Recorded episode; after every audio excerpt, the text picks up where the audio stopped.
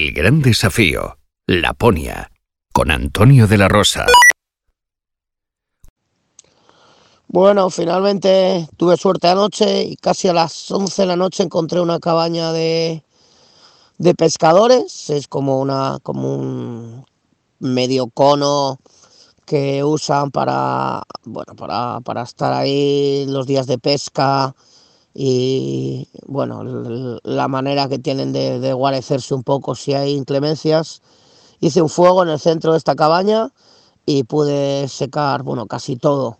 Eh, la madera estaba un poco húmeda, costó bastante encenderla, pero bueno, al final conseguí, se me ha ahumado todo muchísimo, huelo a humo que no veas, pero, pero por lo menos tengo más o menos seca la ropa, los sacos, y, bueno, la, verdad es que pues me ha costado bastante arrancar porque con, este tema de, secar entre lo de anoche y hoy por la mañana, la verdad es que se ha hecho bastante lento toda la operación.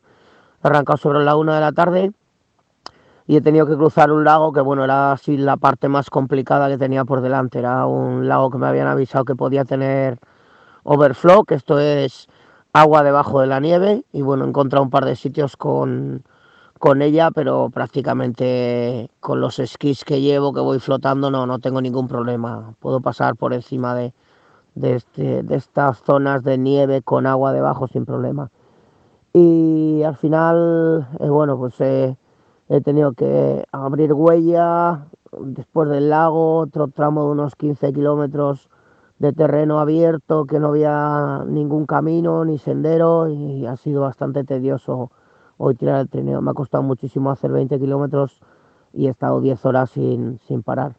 A ver si mañana encuentro un camino y puedo conectar un poco con la, con la zona norte. Bueno, pues nada, venga, os mando un saludo a todos. Gracias por estar ahí, chicos. Chao, chao.